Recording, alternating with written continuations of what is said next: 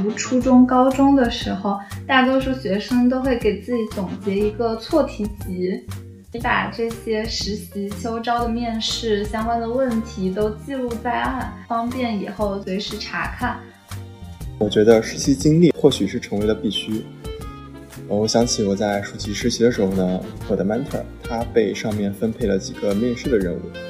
有一天午休吃饭的时候呢，他找我聊。他说他手里的几份简历都没有实习的经历，问我你们研究生阶段不应该出现这种情况吧？决定你是否要接这个 offer 的一个底线考量就是薪资和 base 地嘛，还考虑到了部门的业务稳定性、盈利模式以及年终奖有没有可能去发满，还有晋升机制等等。这种群我们一般称为叫闹钟群。会有专门的人在群里实时的更新今天有哪些企业开放了投递。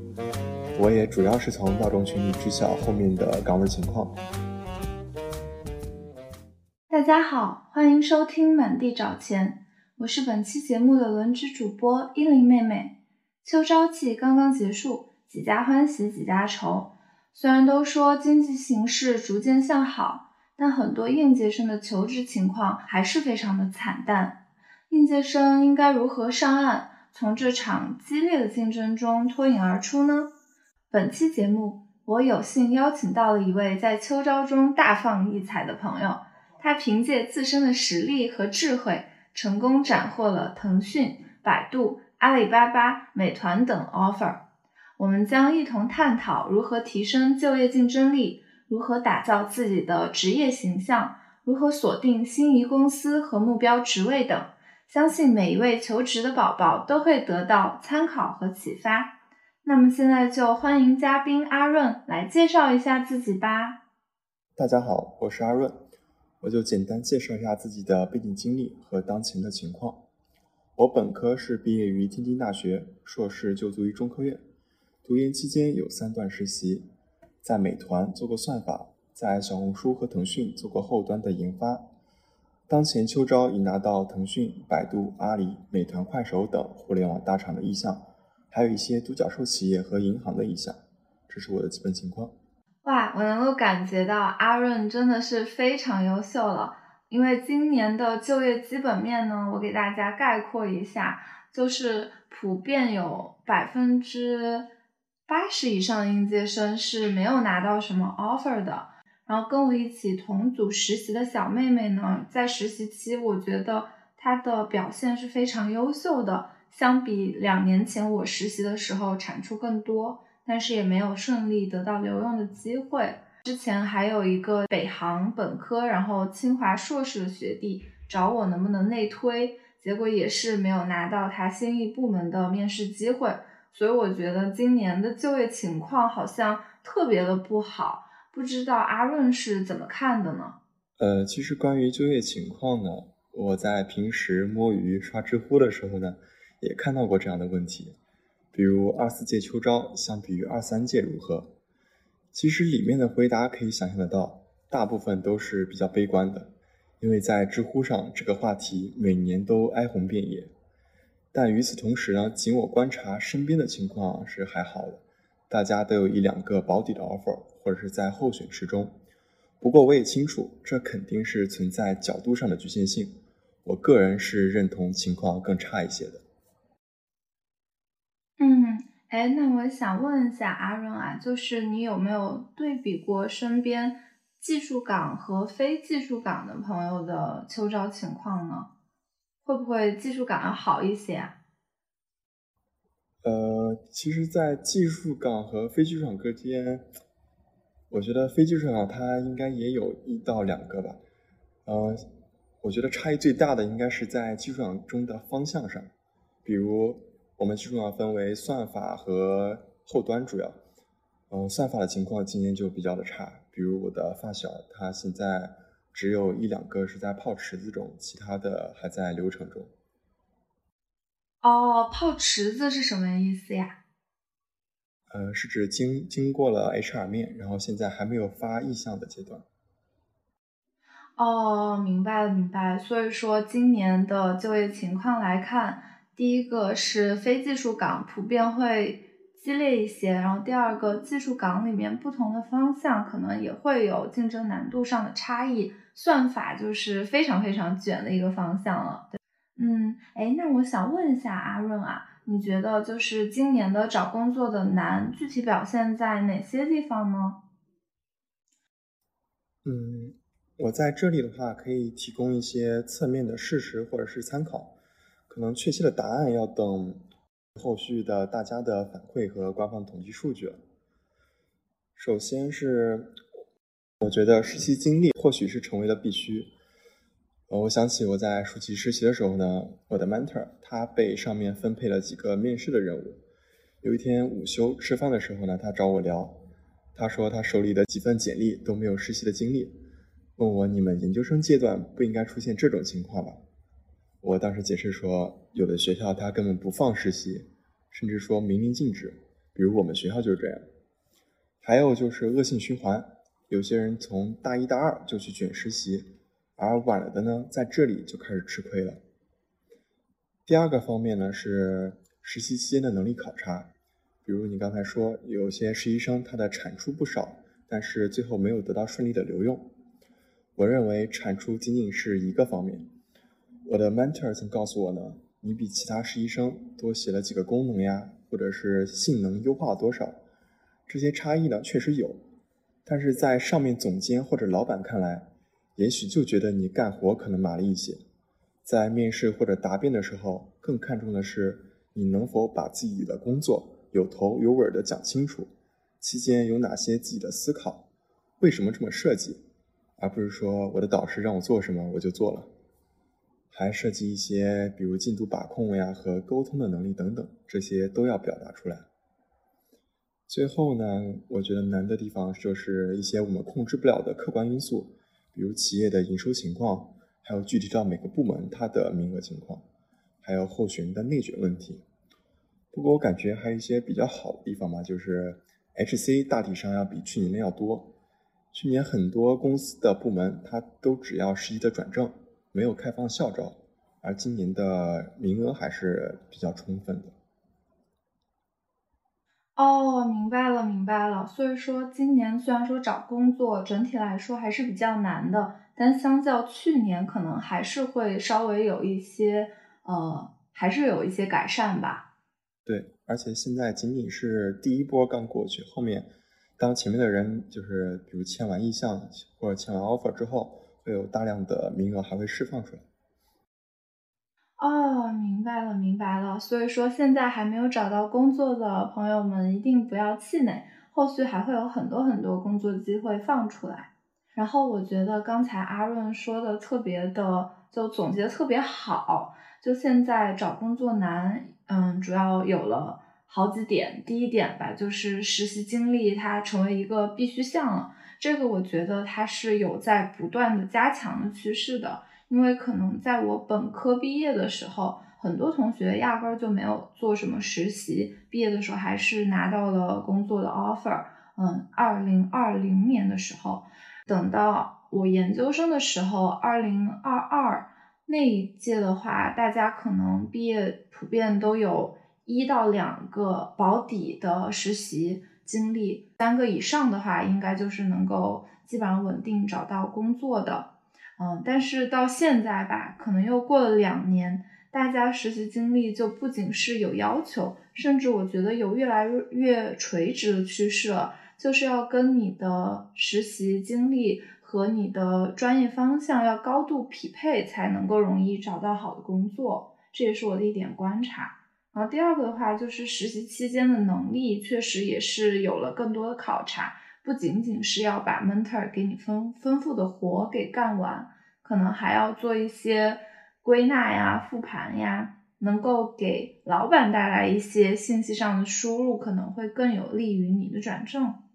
然后刚才。阿润提到的像企业营收情况、候选人内卷这个问题，也都是会切实存在，并且长期来看应该是会愈演愈烈的。所以大家真的是想要找到一份工作很不容易，得卷起来。那么我们刚聊了一下现在找工作有多难嘛，我还是想了解一些像阿润身边的朋友，大家的就业去向的，就难到底难在哪里？大家最后能去哪儿呢？能不能阿润给大家分享一下呀？嗯，好的，那我就简单的介绍一下。嗯，根据我周围的情况呢，大家在今年的秋招互联网还是都会投递的。但是我发现，对于银行和国企的倾向明显变高。比如，我有几个在大厂实习的朋友，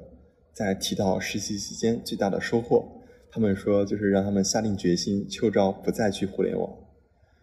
以及从今年的银行面试，它的候选人情况来看，我感觉清北的本硕呀，还有海外名校这些比例是不断变高的。我的我朋友他有一段原话是说。在参加招商银行的群面，复旦金融的本硕、北大的本硕和他一场，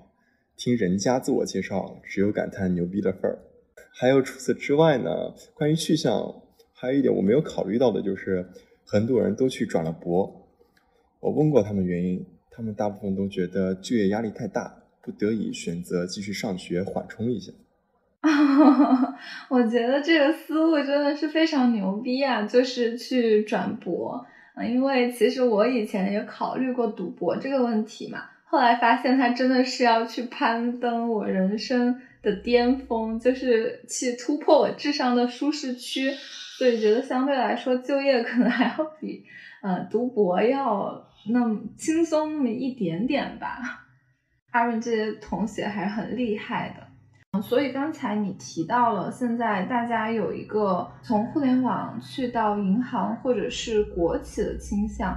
我当时毕业的时候也感受到了，因为我有两个好朋友嘛，就是我们三个当时都在互联网公司实习，实习公司也都差不多的。等到毕业的时候，他们就拿到了一个是中国银行的 offer，一个是招行的 offer，然后他们都去了银行，都毅然决然的放弃了互联网。不知道你是怎么考虑的呀？如果对比互联网和银行的话，其实我也有一些这方面的倾向。我在今年秋招之前，或者是说在去年的时候，我的脑子里呢就是一心想去大厂。到了暑假，还是说我实习的过程中，我就觉得互联网它可能稳定性实在太差了，加上前两年因为疫情，好多大厂它的营收。断崖式的下跌就会导致大批的裁员潮，可能在银行里面有一份相对来说薪资还好的工作，然后能够一直待到好几年或者是十年以上，嗯，还是比较舒适的对我来说。所以今年呢，我也投了一些银行，比如招行的网络科技岗，还有招行的总部，以及还有邮政储蓄银行这些等等。祝愿阿润拿到这些心仪银行的 offer，然后听你描述，能够有一份比较稳定并且收入还不错的工作，确实是一个幸福感很高的事情。而且听说今年互联网是不是在降薪啊？这个你有没有了解？根据当前有几个公司它是开了薪资，嗯，据我了解呢，美团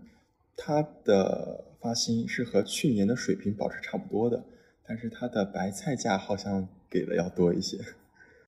哦，明白了，明白了，就是看上去它的档位没有什么变化，但是发白菜价的比例更高了，也是一种变相的降薪吧。这个的话，可能在研发和算法岗上面没有特别显著的体现出来。我有一些做产品和运营的朋友，他们就提到，今年像阿里，它有一个 P 四。许多应届硕士生也是开到了 P 四的级别，工资的话也相较前两年就直接降了几 K。我觉得这个还是给人的冲击力很大的，因为稳定性没有很好的情况下，薪水也失去了一些吸引力。对，是的，我听说阿里的菜鸟今年是全部都开了 P 四，然后还有阿里的淘天集团呢，是以前是都开 P 五的，但是今年技术岗呢。嗯，流传出来是需要开一部分批次出来的。哦天呐，看来大厂现在确实是不好过日子啦。嗯，那么我们来聊完了刚才的同辈的就业情况，我还想问一下关于阿润的个人情况你在秋招的过程中有没有遇到哪些挑战或者说是困难呢？呃，我觉得这些困难主要是集中在前期吧。嗯，我就分几个方面来说一下。第一个是个人简历上的漏洞比较多，比如我们技术岗面试需要问一些简历中的项目，还有专业的基础知识，这里我们俗称叫八股文。在前期常常会被问到卡壳或者是知识盲区，如果当时短时间内回答不上来，就会导致底气不足。所以我当时面着面着就变得唯唯诺诺，逐渐被对面给拿捏了。然后第二个 困难呢，就是在时间的平衡上，因为对于即将毕业的同学，这个时期也是临近于论文的开题或者是中期的答辩。所以要顶着科研和找工作的双重压力。如果还有更不幸的同学，还要偷偷的实习，比如我，要承受三方面的压力。我当时呢是在工作日来干实习的活，然后穿插着大量的面试，周末要去实验室加班来赶赶工作，争取我下周能够在组会上顺利的活下来。嗯，最后一点呢，我感觉就是心态上了，因为。我们不可避免的要经历一些简历挂，还有笔试挂、面试挂，甚至好不容易通过了几轮的技术面，最后被 HR 给挂了。这时可能会有些不服或者是泄气，比如我自认为给能够给的 offer 也不会去的公司，竟然会挂我的简历，又或者是在梦中情思的官网流程中看到几个醒目的大字“流程终止”，我觉得这是主要的一些困难。我听你讲这些的时候，就觉得很很共情了，因为可能大多数找工作应届生都把这个问题都给便利了一下，嗯，然后也很好奇啊，就是阿润梦中情思是不是字节呀？对我从实习期间其实就投了很多的字节的岗位儿，呃，就是大概当时都挂在二面上，因为实习一般都是只有两面。然后有一次，我记得唯一拿到 offer 的一次是在一个数据库的岗位儿，但是由于我不想做数据仓库这方面的东西，所以我给拒绝了。然后在这本次秋招呢，就是在字节的提前批，呃，当我通过了所有的技术面，结果 HR 找到我，他说由于部门的业务变动，然后导致名额没有了。哦，天呐，太心痛了。不过这也侧面说明了，就字节它现在处于一个飞速发展阶段，所以说业务调整也是非常的大，不一定你进来了就跟你一开始去参加校招的岗位一样。对，是这样，是有这样的可能的。然后其实我还有一个很好奇的问题啊，就是嗯，像算法呀、研发这些。岗位的面试会不会比较难呢？因为像产品运营的话，可能会有一些需要撕逼的群面，不知道你们会不会有这种情况？呃，我没有经历过群面，我我个人是感觉群面是比较有挑战性的，所以比起技术岗，它的流程还是比较固定的。我就简单说一下，一般是开头先介绍自己的。呃，先介绍自己的个人情况，大概很短的时间。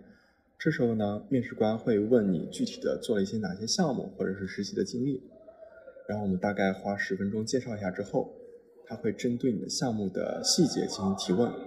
或者是提问一些专业的基础知识，就是刚才说的八股文。在这些经历过之后，会进入到一个叫写编程题的环节。其实面试的编程题相比于笔试，它还要简单很多。比如我们去牛客网或者是去 LeetCode 这些网站，刷大概一两百道题就已经足够 cover 大多数的情况了。嗯，所以我觉得这个过程还是当你经历多的时候，就比较的有自信了。嗯，明白了，明白了。我觉得还是有迹可循的，大家也可以按照阿润的这个描述给准备起来。嗯，然后我就想问一下阿润啊，你觉得自己能够拿到这么多份 offer 的关键因素是什么？能不能总结一点作业给大家抄一下呢？那我觉得应该主要分为我提前准备的比较早，还有就是心态上以及面试后的回顾总结吧。我这里就展开说一下。首先是提前的准备，呃，这里准备不是说等七月份公司陆陆续续开放岗位儿，我们才进入找工作的模式，应该提前几个月或者是一年就开始考虑了。呃，我就说一下我的时间线，从去年的七月，我在算法和后端中间做了很关键的抉择，就是确定最终要找后端的方向的岗位儿。然后呢，去年的十一月，我是做了一个个人的项目，同时了解当前互联网大厂常用的一些技术栈，比如后端的中间件呀、数据库，还有一些平时业务上的技术手段。到了今年三月，是春季实习生的招聘陆续的开始，我是投递实习，然后完善自己的面试经验，同时根据面试中涉及到一些提问，或者是他们的一些技术细节。来对我已有的项目进行一个丰富。最后是在今年的五六月份开始暑期实习，就是尽可能多的去做一些就是业务上的项目，然后积累经验。这样的话，后面在秋招的时候也能够有东西可以说。哦，看来阿润能够找到这么多工作是不是没有道理的？我从来没有想过需要提前在秋招的几个月或者是一年之前就开始考虑。然后还要从技术层面和实践层面两手做准备，我觉得就是机会是留给有准备的人，这句话确实不假。其实还有一个小插曲，就是我当时在来到这里读研的时候，我就了解到我们这里好像是不允许实习的，所以从刚入学的时候，我就一直在寻思能否偷偷摸摸的出来实习。第二点呢，就是这个过程中的心态吧，还有一些我们在面试时候的一个呃一个态度的考量。就是我这里强调一点，秋招是一个双向选择的过程，就是面试过程中不要害怕或者是紧张，保持自信就好了。可以想象一下对面的人，比如在一面过程中，一般是你未来的同事，这时候你只需要展示自己的一些基本功。能够把自己的项目背景呀、过程还有成果这些清晰的表达出来，对方一般不会为难你。然后二面呢，一般是未来的 leader，他可能是最熟悉业务或者技术的，所以你应该事先对自己的工作做一些检查。我这里举一下例，比如以往工作的难点在哪？为什么要用这种方法去做？还有以前的项目还有哪些地方可以改进或者扩展？比如当前的程序，我可以支持一万个人同时的访问。那么当有十万个人或者是一百万个人访问的时候，我可以做哪些升级？就是这些措施呢？然后在三面的时候呢，是主管或者是技术负责人，他就不会纠结你底层代码到底怎么写，他可能更关注你的思维和对业务的理解。除了上面多问自己为什么这么做之外，还要展现一些全局的思考能力。比如说，工作除了实现了既定的目标，还有其他哪些的考虑吗？当其他人如果接受你的工作，你你以前的工作能够为他提供一些便利吗？嗯，这是第二个部分。我听到这里实在是太佩服阿润了，因为你刚举的那个实际的例子，就是当前的程序支持一万个人访问的时候，你开始要去思考十万、一百万的人。应该如何去处理？我觉得这个就非常的超前，然后也是老板们比较关心的，就是你除了做好眼前事之外，会不会给自己预留一些 buffer，然后会不会去提前做一些规划来应对未来可能存在的一些边界情况？嗯，我觉得作为一个应届生，能够思考到我工作了一两年才意识到的问题，你真的非常的牛逼呀！其实，在实际面试的时候，呃，几乎每次都会遇到这方面的拓展的问题。一开始我也是有一些猝不及防的。那我就最后说一下，呃，最后一个方面就是关于回顾总结的问题。因为我这一年下来，就我从实习加上最近的秋招，经历了大概有七八十场面试了。对于面试官他他对我的项目呀，还有基础知识的提问。我事后都会记录到自己的文档中，并且能够及时的更新出答案。还有一些技术岗，就是我们后面说的编程题，需要进行刷题。我在做题网站做完后，也会加到自己的文档中。然后在以后每场面试前，我都会就是或多或少的去过一遍。还有后面的 HR 面呢，他们会根据你的性格、还有实习的经历、还有个人观念上这些问题，其实我也已经早已有了准备，在被提问的时候也能够做到不慌不忙。哇塞，我真的太佩服了！这一点的话，让我想到了读初中、高中的时候，大多数学生都会给自己总结一个错题集，你把这些实习、秋招的面试相关的问题都记录在案，然后方便以后随时查看。我觉得这样特别好，因为你就参加了一场面试之外，也能够为后面的所有场次都预留一些呃空间，就不用思考。不用在如此短的时间里面再去思考嘛？我想问一下阿润啊，嗯，HR 面有没有什么典型的问题呀？呃，有，呃，首先是他会问你一些优点和缺点，这其实是最频繁的问题了。嗯，其实这里我也有一些建议吧。嗯，一般说优点的话，可以先说两三条，然后保留一条。这个保留一条的意思呢，就是有时候他会这样提问，就是在你说完之后，并且举了例子之后，他问你除开上面的上面的优点，你还能再说出哪些吗？哈哈哈天呐！HR 也是非常的机智的。然后关于缺点的话，我觉得缺点的话就不要说那种就是影响非常大的。比如我在接到业务的时候，我可能会手忙脚乱，这种我觉得是非常的减分的。还有，嗯，还有也不要特别的耍小聪明，比如我的优点就是我太看重完美，我才怎么怎么样的。其实这些不是很建议。关于最佳的回答，我不太确定。我说一些我会用到的一些情况吧，比如我会说，我可能在。呃，在性格上有一些慢热，比如在和同事在融这个团队的前期，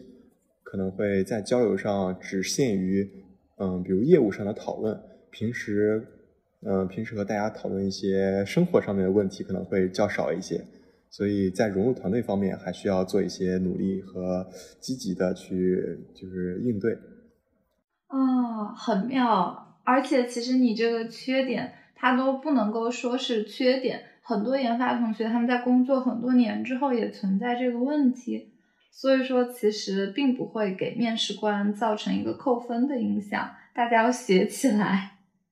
就是尽量不要对工作上产生影响。对，还有还可以举个例子，就是说，嗯，你可以说我在进行多人的演讲，或者是呃，就是在组会上给大家分享东西的时候，可能会由于一些紧张。而导致自己的语速加快，这个例子就非常的经典。对，哦，就是无关痛痒。对，而且这是大家都会出现的一个情况，所以还是可以的。学会了，学会了。希望大家以后被问到这个问题的时候，永远要想起阿润此刻的回答。那么，我们下一步就来再讲一下求职的 tips 吧。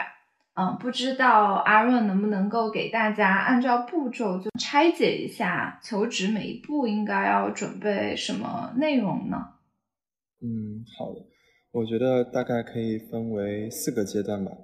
就是从我们一开始如何获得求职的信息，就是如何知道哪些公司它开了岗位儿，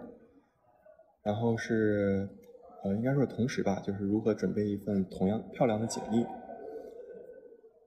在我们投递之后呢，会考虑如何准备面试。在我们面试通过之后呢，会有一个选择 offer 的情况，所以我就逐条来说一下。首先是求职的信息，我是从一开始从公众号，然后再到微信群或者是官网进行一个渠道的查看的。就比如当第一批公司开的时候呢，各个各个公众号它都会有消息。因为这些消息实在是太多了，就是你想你想忽略都很难，所以我们应该是能够及时知道秋招已经开始了。呃，后面呢比较关键的是，就是看看公众号的推送中有没有微信群的二维码。这种群我们一般称为叫闹钟群，会有专门的人在群里实时的更新今天有哪些企业开放了投递。我也主要是从闹钟群里知晓后面的岗位情况。呃，其他的情况呢，就是比如我们可以时不时的刷一些自己想去的公司和官网。可能突然哪天就发现它就开了，我当时就频繁的刷了字节的官网。哦，而且感觉字节的官网好像更新就是挺频的。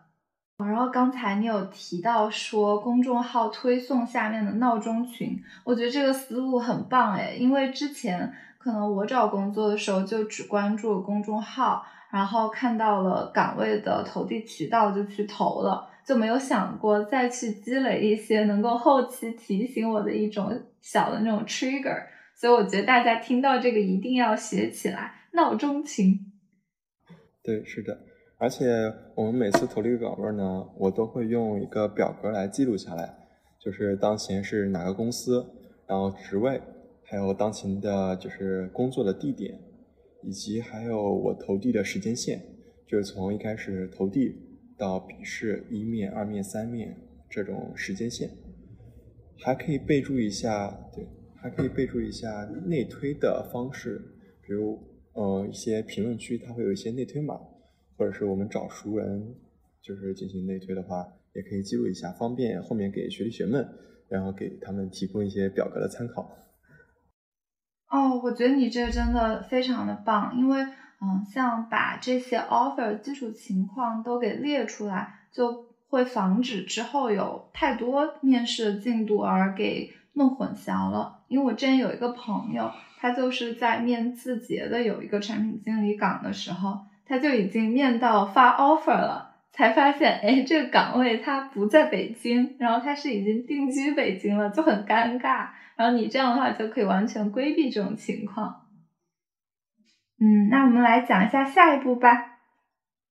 呃，第二个就是如何准备一些漂亮的简历。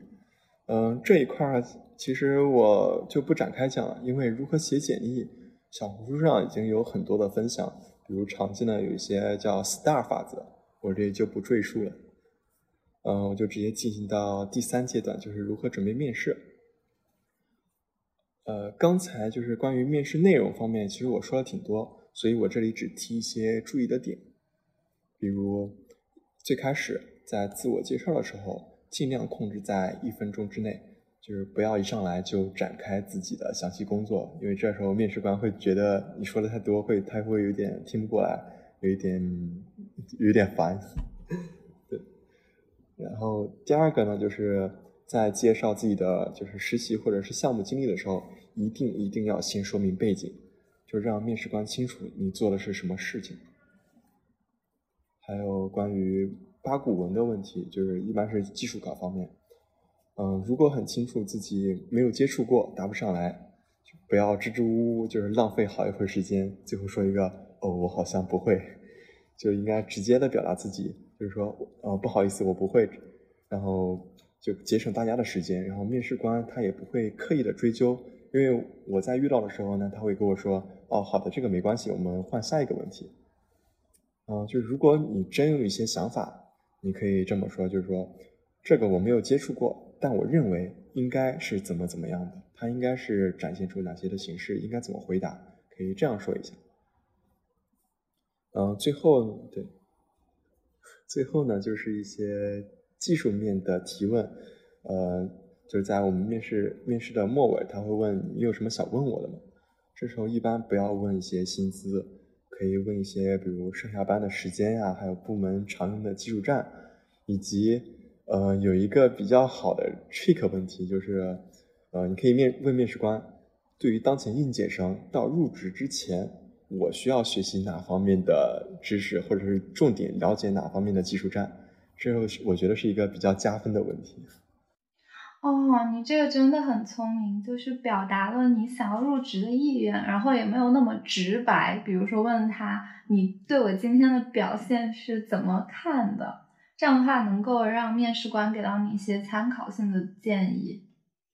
哎，对，还有一个就是关于面试后的一些，就面试的一些评价。就一般我们问面试官，呃，就是有没有有没有下一面，或者是我的怎么样，他一般是不会告诉你的。但是这里呢，会有一个小的，也是一个小的 trick，呃，你可以问他，您对于这个岗位儿，您当前对应届生比较看重哪方面的优点，或者是哪方面的能力？如果他对你感兴趣的话，他会在回答这个问题过程中。就是不自不自觉的会把你带入到这个方面，比如会说一些你符合的特征，然后这时候呢，我对我们就可以记录一些，就是哪些地方符合我，然后等他回答完之后呢，你可以说，哎，我觉得这个方面我还可以再介绍一下，就是还可以再推销一下自己，然后这时候面试官的回答就非常的重要了，就是一般我分为三个方面嘛，就是他对你特别的感兴趣，他就会说。哎呀，不用这些，你已经很优秀了。然后就是，这是最好的情况。然后第二个情况呢，就是比如说，呃，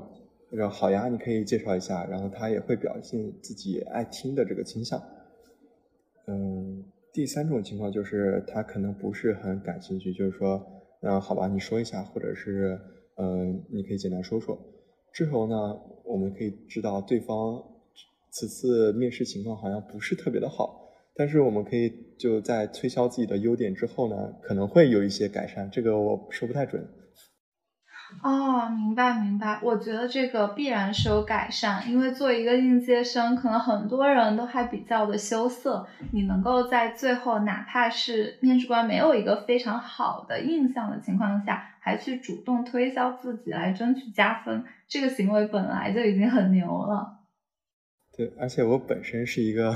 是一个 I 人，就是比较内倾的人，然后我在面试面试过程中活活成为一个 E 人，啊，这就是嗯为 I 作 E，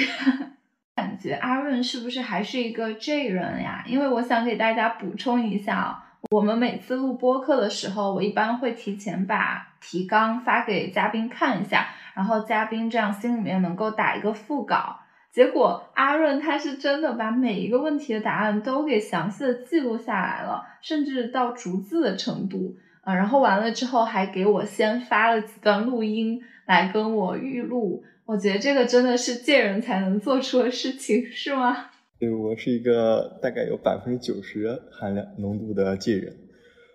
呃，我当时其实，在比如腾讯实习的时候，我们后面有一个转正答辩。我们在做完 PPT 之后，大概是在转正答辩之前的前两天，我都会在公司，就是呃晚上会就是就是预定一个会议室，然后在里面一直练，一直练到就是晚上的十一点、十二点，然后会才会打车回家。然后在这个练的过程中呢，就是我考虑到我可能在正式场合会紧张。所以我还想了一个法子，就是我在 B 站开一个直播，然后镜头面对我，然后来克服我的紧张感。哇塞，我只能说你的这些准备真的是太充分了，能找到工作不是没有理由的。就 P 人们一定要学起来这人这种提前准备而且全方位准备的精神。然后还想问一下，阿润是不是 INTJ 呀？你猜的完全正确，是的。非常非常棒，哈哈哈哈心理学没有白学。嗯，那我们刚才讨论了一下，就阿润的个人情况，包括性格这些，我还想问一下，假设作为一个应届生，咱们拿到了好几个 offer，在这种甜蜜的烦恼的情况下，我们应该如何做选择呢？你有没有什么参考标准呀？我只说一下我自己的一些呃想法吧，就是首先最首要的还是薪资方面，就是只要要保持薪资要达到一个合格线，呃，这里不是说我要拿到最高的，就是它只要符合我最低的预期，然后如果低预期的我就可以不考虑的，就比如就比如我刚拒绝了美团的 offer，对，然后后面呢就是考虑部门的业务。因为关于这个业务核心与非核心是，我觉得是非常的重要的。因为核心它可以保证一些稳定性，还有当前年终奖能否开，能否给足，还有平时涉及的一些，比如我的技术的深度，还有后端它有一些并发的，就是并发量，这些在以后跳槽的时候呢，你拿自己核心部门的工作经历说出去之后，也会有一些的，就是背书。然后还有一些考虑的，比如就是 base 地点了，比如你刚才说有一个在北京已经定居的人，他最后才发现是其他地方的 offer。呃，我这里考虑呢，就是一个是关系圈吧，因为我在我本科是在天津，然后硕士在北京也读了几年，然后我在这期间认识了好多好多的北京朋友，其实让我去其他地方，我可能会有些不舍得。然后还有就是还有生活成本的问题，就是北京的房租就是要比其他城市要高不少的。呃，然后我记得其他城市就是会有一些人才补贴，比如据我了解到杭州吧，它好像是硕士是分是分几年给给六万吧，好像。我记得阿里它之前就是因为有杭州的这个人才补贴。叠加自己大厂的优势，就是能够开出非常可观的薪水。然后我觉得刚才阿润有提到一点，就你要考虑到你 base 地的一些关系圈，然后还有一些嗯这个地域它的福利嘛。我觉得就是北京，如果你拿不到北京户口的话，是不是还是有一些麻烦啊？其实这又涉及到另外一个考虑的，就是未来想不想留北京的问题。其实我个人是不太想留北京的，我是准备在北京工作，比如五六年，然后去其他，比如生活节奏更慢一些的，就是一线或者是二线城市去工作的。所以北京户口对我的吸引不是很大。哦，挺好，挺好。嗯，然后其他的就是，呃，稳定性这方面的，一般它包括是盈利的模式，就是比如我当前做的业务。它的收费模式是主要面向 C 端用户，还是说面向企业那种 B 端的用户？嗯，比如我举一个例子，就是某些某些，比如媒体方面的这些业务，它可能它的上游它的盈利主要来自于广告主的广告投放，但是在前两年它的疫情期间，当广告主也没有钱的时候，它的盈利就会能力大大下降。然后会甚至产生一个断崖式的下跌，这时候一定会不可避免的进行大批量的裁员，可能一整个部门都被砍掉了。这种，就是盈利的好坏也会影响，就是年终奖发几个月。嗯，比如我的，比如我在腾讯旗舰这个部门，它在今年是提在上半年就已经达就已经达成了整年的盈利目标，甚至还进行上提了一下，所以今年的年终奖。对于正式员工来说，应该是可以发满的。然后最后就是一些晋升方、晋升机制方面的考虑了，就是，嗯，我觉得这些应该在后面 HR 面或者是在薪资沟通的时候一定要问清楚。比如是半年评一次，呃，评一次就是晋升，或者是一年评一次。还有的话就是应届生在试用期的时候算不算放到最后？最后进行薪资评级或者是晋升的一个呃时间的长短之内，或者是在试用期之前我去提前实习的话，能否加入到能否抵用这个试用期，这些都是需要呃就是详细问一下的。嗯嗯，我感觉你的这个决策标准就特别的全，它首先就有一个决定你是否要接这个 offer 的一个底线考量，就是薪资和 base 地嘛。然后你还考虑到了部门的业务，呃，稳定性、盈利模式，以及年终奖有没有可能去发满，还有晋升机制等等。我觉得在有选择的情况下，全面综合这些因素，确实是一个非常重要的点。然后，其实刚才。嗯，阿润有提到美团给你开了一个就不可以接受的钱，所以你就拒绝了。这让我突然想到，最近有一个爆火的学生，就是那个 Top Two，然后被美团开了白菜价，然后就破防骂了 HR。不知道你有没有了解过这件事情？呃，这个我在小红书上也看到这个帖子了。呃，就是我是简单看，我记得他是非技术岗。好像是非技术岗吧。然后他写了挺长的一段，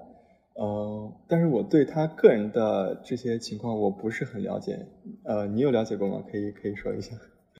哦，我有了解过，就是他之前好像是做了三段还是五段实习，嗯，然后是投了商分这样一个岗位，然后他对于美团的这个业务，在上一个月。心情是非常期待，然后很忐忑，希望拿到 offer，然后在拿到 offer 的一刻，因为这个钱而破防了。我大概就了解到是这么一个情况。然后他后续好像是要去参加一个综艺，也是类似于就是嗯，像之前董明珠那种就是找工作的一个综艺，所以也有人说这是一种招黑粉来引流的行为。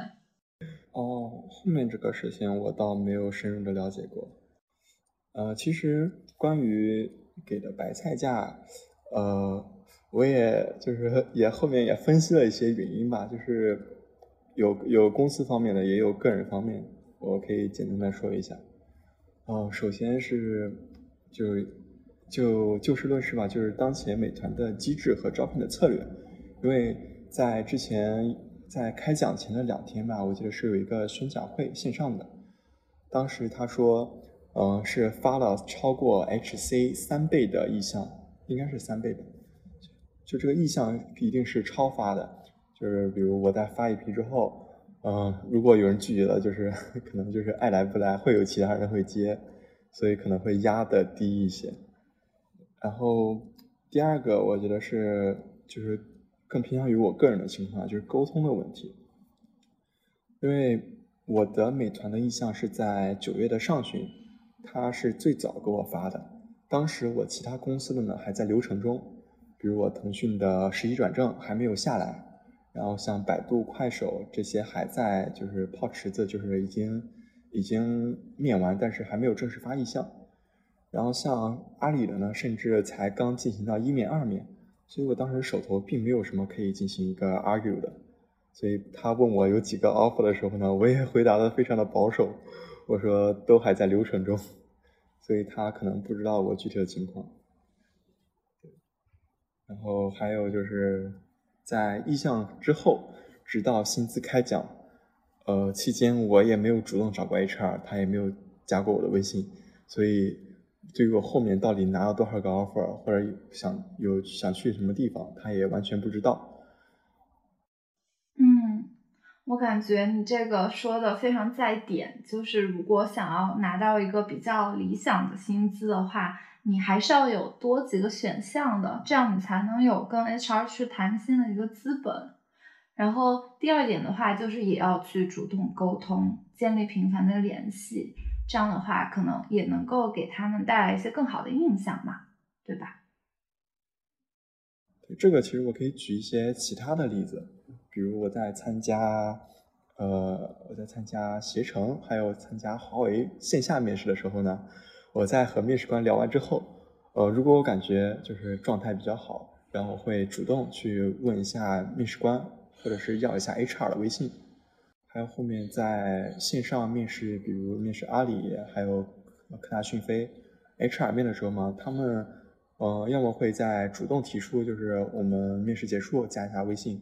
然后或者是我给他说，就是觉得这次面面试体验还比较好，然后可以可以加一下联系方式，啊方便后续的沟通。那我觉得这个是一个我们可以采取的一个方法。那刚才聊完了这么多关于如何找工作、如何做准备以及如何选工作，嗯，今天的节目也差不多到了尾声。想问一下阿润啊，就是你有没有想要给学弟学妹们说的话，让他们提前准备明年的秋招呢？就简单说几点吧。首先，我们在整个流程中其实一直在提到的问题就是实习。在能够保证毕业的情况下，就是一定一定一定要去实习，哪怕你偷偷的蒙骗一下导师，其实也不是不可以。第二个呢，就是多咨询，就是周边的师兄师姐啊，或者是身边的大佬，因为可能他们的一些指导或者是小的技巧，又或者是我，比如我的一些总结，能够让后面在找工作的时候少走很多很多的弯路，就是不要抹不开面子，毕竟大家找工作啊不寒碜。最后就是还是摆正心态了，因为比如顺风时你可以可以自信，然后逆风时就不要妄自菲薄。因为我遇到一些面试没通过的情况，就比如部门的业务调整，他的名额没了，又或者是单纯面试官他心情不好，还有一些比如 KPI 面，就是他只是面试你，根本就没有打算要你这些情况，就有时候不完全是你的原因，嗯，可能你表现的很好，也会遇到挂掉的情况，所以要就是调整好心态，就是我当前的挂了就挂了，然后我们再投下一个就是，大概就是这些。我觉得刚才阿润说的特别好，就是在现在这个经济形势之下，可能企业它很多时候选择招人或者是不招人是一个非常理性的决策。然后对于大家来说，找工作都不容易，所以希望学弟学妹们就不要妄自菲薄，遇到了一些小小的挫折就对自己失去信心，就还是要多相信自己。然后送给大家一句我比较喜欢的话，嗯，就是。一切都会皆大欢喜，如果没有，就是还没到最后。所以也希望大家能够在遇到逆境的时候继续坚持，继续加油，相信大家都能够等来一个好的结果。今天的节目就到这里啦欢迎大家跟我们在评论区积极互动留下你的求职故事啊也希望大家能够点赞关注分享。我们下期再会拜拜。